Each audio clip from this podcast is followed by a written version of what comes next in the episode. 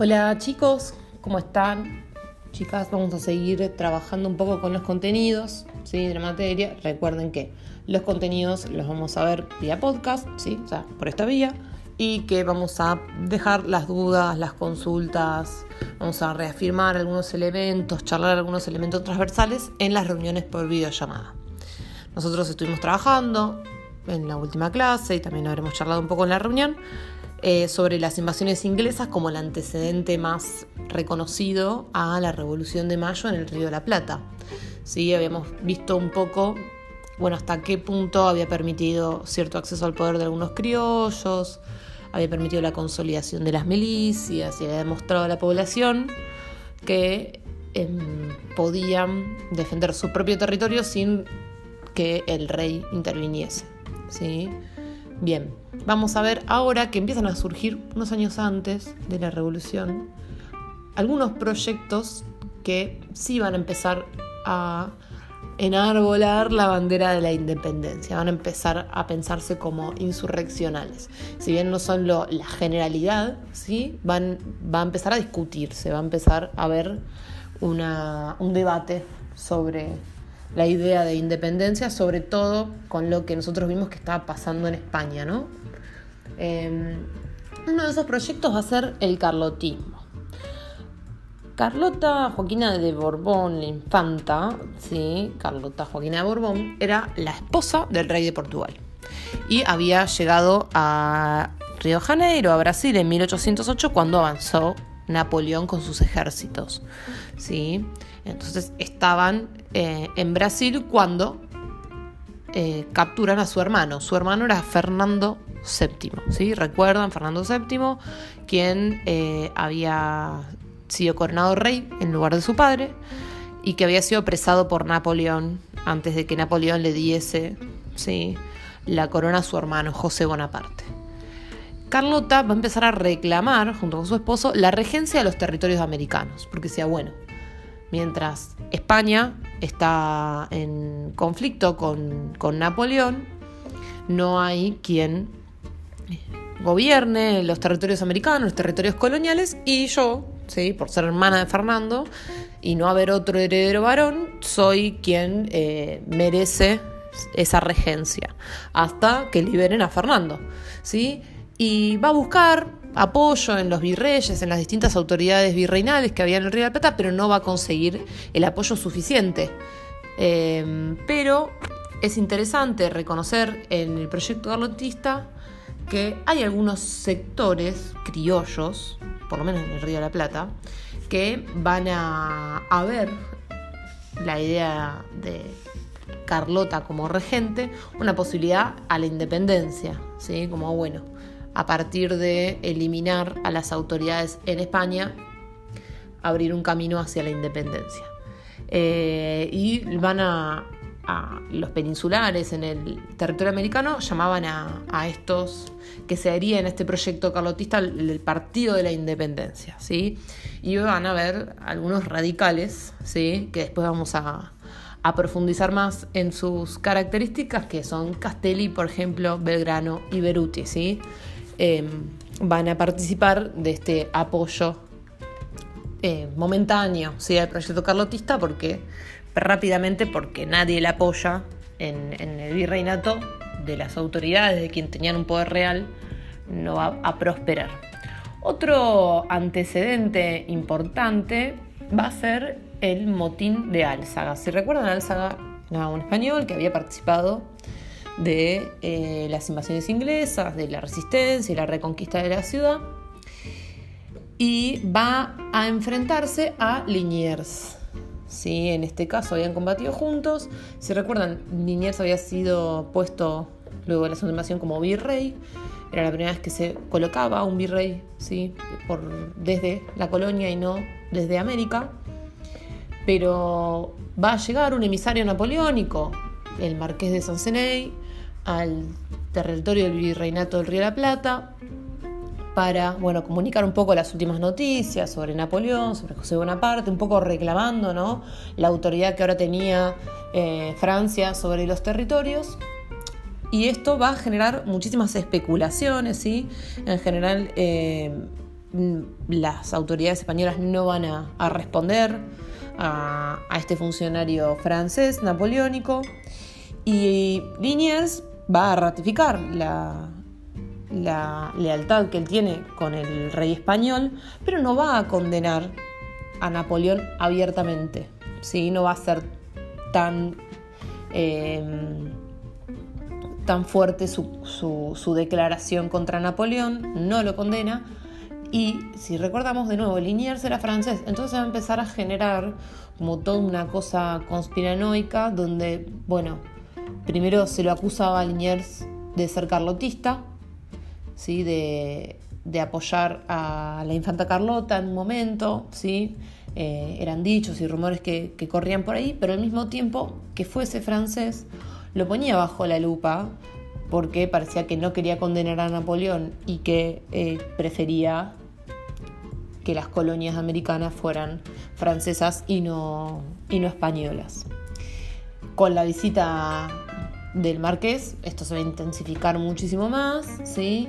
por lo que mm, uno de los gobernadores que estaban bajo de las ciudades que estaban dentro del virreinato, ¿sí?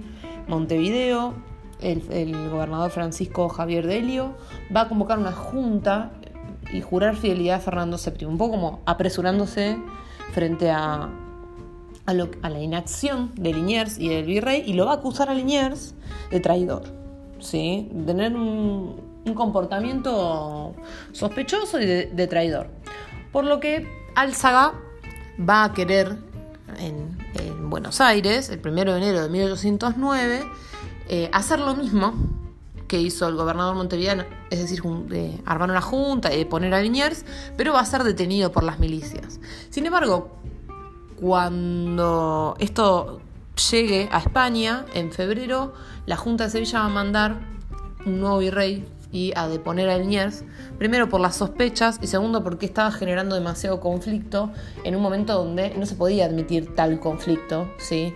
porque ya había suficiente conflicto en lo que estaba pasando en España, ya había conflicto con el proyecto carlotista y los escritos de independentistas que estaban circulando, por lo que había que correr a Liniers del juego y van a poner un nuevo virrey que va a ser Baltasar Hidalgo de Cisneros, que va a ser el último virrey del río de la Plata, ¿sí?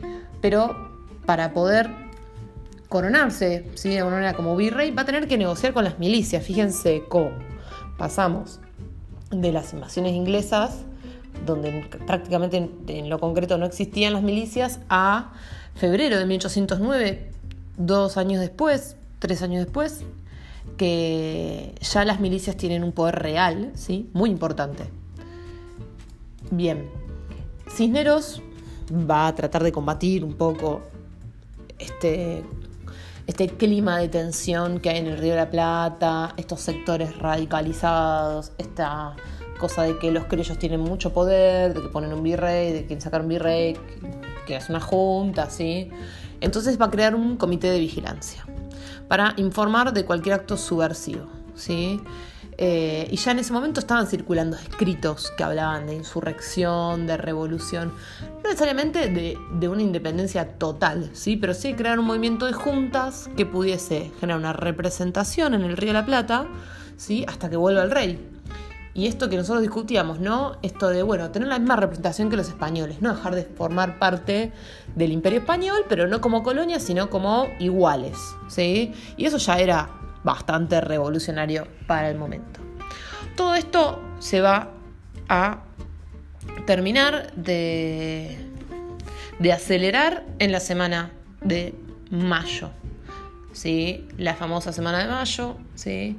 Eh, que lleva el 25 de mayo. Nos vamos a enterar en el Río de la Plata, en Buenos Aires, que cae la Junta de Sevilla. ¿sí? Cisneros va a intentar que esa noticia no circule por miedo a que el movimiento juntista se acelere y crean, una junta en, el Río de la Plata, pero no va a lograr ocultar las novedades, ¿sí? por lo que eh, los criollos van a empezar a ejercer muchísima presión para convocar a un cabildo abierto. Si ustedes recuerdan más o menos un cabildo abierto, o sea, el cabildo era una institución que eh, se ocupaba de administrar un poco la ciudad, ¿no? Los problemas judiciales, los problemas más administrativos, impositivos, ¿sí? y demás. ¿Y quiénes eran cabildantes? Bueno, se los seleccionaba entre los vecinos. Recuerden que vecino era quien vivía en la ciudad, tenía ciertas propiedades, no era negro, ni esclavo, ni indio, ¿sí? Y mm, era un título vitalicio, ¿sí? Eh, se podía nombrar un sucesor y demás. Em, bien, era una especie de ayuntamiento municipal. Pero cuando se llamaba Cabildo Abierto, que era por una situación extraordinaria, se convocaba a los vecinos, ¿sí? A la mayoría de los vecinos, a todos, a los que no eran cabildantes en su vida cotidiana. Que igual también eran blancos, em, con propiedades, si no es que iba a entrar un, un negro esclavo, un indio, al cabildo, ¿sí? Ni un pobre, tenía que tener una propiedad para ser vecino. Sí, por eso en general cuando vemos las representaciones de la Semana de Mayo, que están, hay gente afuera y están adentro deliberando, afuera están representados todos aquellos que no podían estar adentro, entonces siempre se, representa a los mulatos, a los negros, a los pobres, sí, y demás. ¿Cómo se va a llamar un cabildo abierto para el 22 eh, de mayo, sí? Y se va a discutir sobre, bueno, qué pasa que no hay rey y no hay junta de Sevilla ahora. ¿Quién tiene la legitimidad? ¿Sí? ¿Es el virrey suficiente, eh, suficiente para gobernar? ¿Tiene la legitimidad? Y se discutió sobre esta teoría de la retroversión de la soberanía. ¿Sí recuerdan? Que el pueblo tiene soberanía, o sea, el poder de ejercer de tomar decisiones, se lo da al rey, pero cuando el rey no está, esa soberanía vuelve al pueblo. ¿sí? Esa es la idea de la retroversión de la soberanía. Entonces, si el rey ya no está, el poder no debería volver al pueblo. Eso es lo que se va a discutir ese 22 de mayo, ¿sí?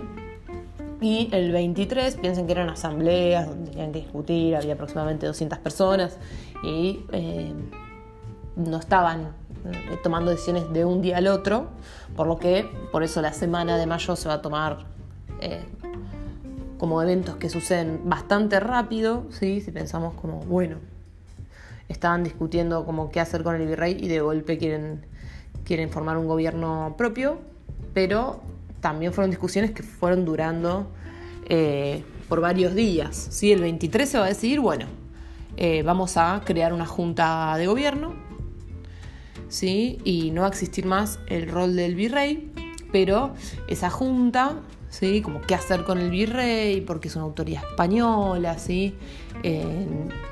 Qué va a pasar con, con los peninsulares, recuerden todas las tensiones que se vienen acumulando.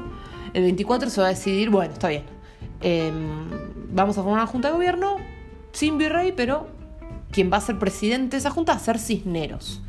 Y los sectores más radicalizados, te recuerdan, Moreno, Belgrano, Castelli. Van a decir no.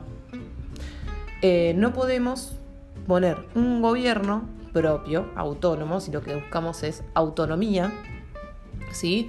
Ojo que autonomía no es independencia, pero autonomía es poder decidir sobre su propio territorio, sean o no sean parte del imperio español, ¿sí? Dicen, necesitamos una autoridad autónoma, no una autoridad española, porque si no los criollos seguimos siendo ciudadanos de segunda, ¿sí? discriminados en un montón de accesos al poder, toma de decisiones y demás. Entonces se decide crear la Junta y se lo echa a Cisneros. ¿Sí? Que no quiere decir que no podía haber españoles, porque hay españoles pues, en la Junta, son minoría, pero no podía ser autoridad máxima. ¿sí? El virrey va a ir a buscar apoyo a las milicias, pero estas no van a responder, se van a negar, sí, va a tener que aceptar su derrota. Así que el 25 de mayo comienza un periodo revolucionario, ¿sí? Porque se toman decisiones que abren un proceso que se va a ir radicalizando y va a ir transformando una serie de estructuras de la sociedad, pero este no es el hecho revolucionario, ¿sí? Es donde empieza un proceso revolucionario, que hasta este entonces es un primer acto insurreccional, revolucionario, que permite transformar, pero no es en sí mismo todo, ¿sí? Em, vamos a ver que es un proceso que dura muchísimo, en términos de guerra hasta el 1824, en términos de independencia hasta el 16 que se declara, ¿sí? o sea, en términos de discusiones políticas, bueno, puede ser un poco menos, hay que ver. según qué, aspecto analicemos ¿sí? del proceso independentista del Río de la Plata, pero este es el acto inicial. Si fuera como una obra de teatro, este sería el primer acto. ¿sí? Entonces, vamos a formar el primer gobierno sin una dirección española. ¿Sí? El primer gobierno local.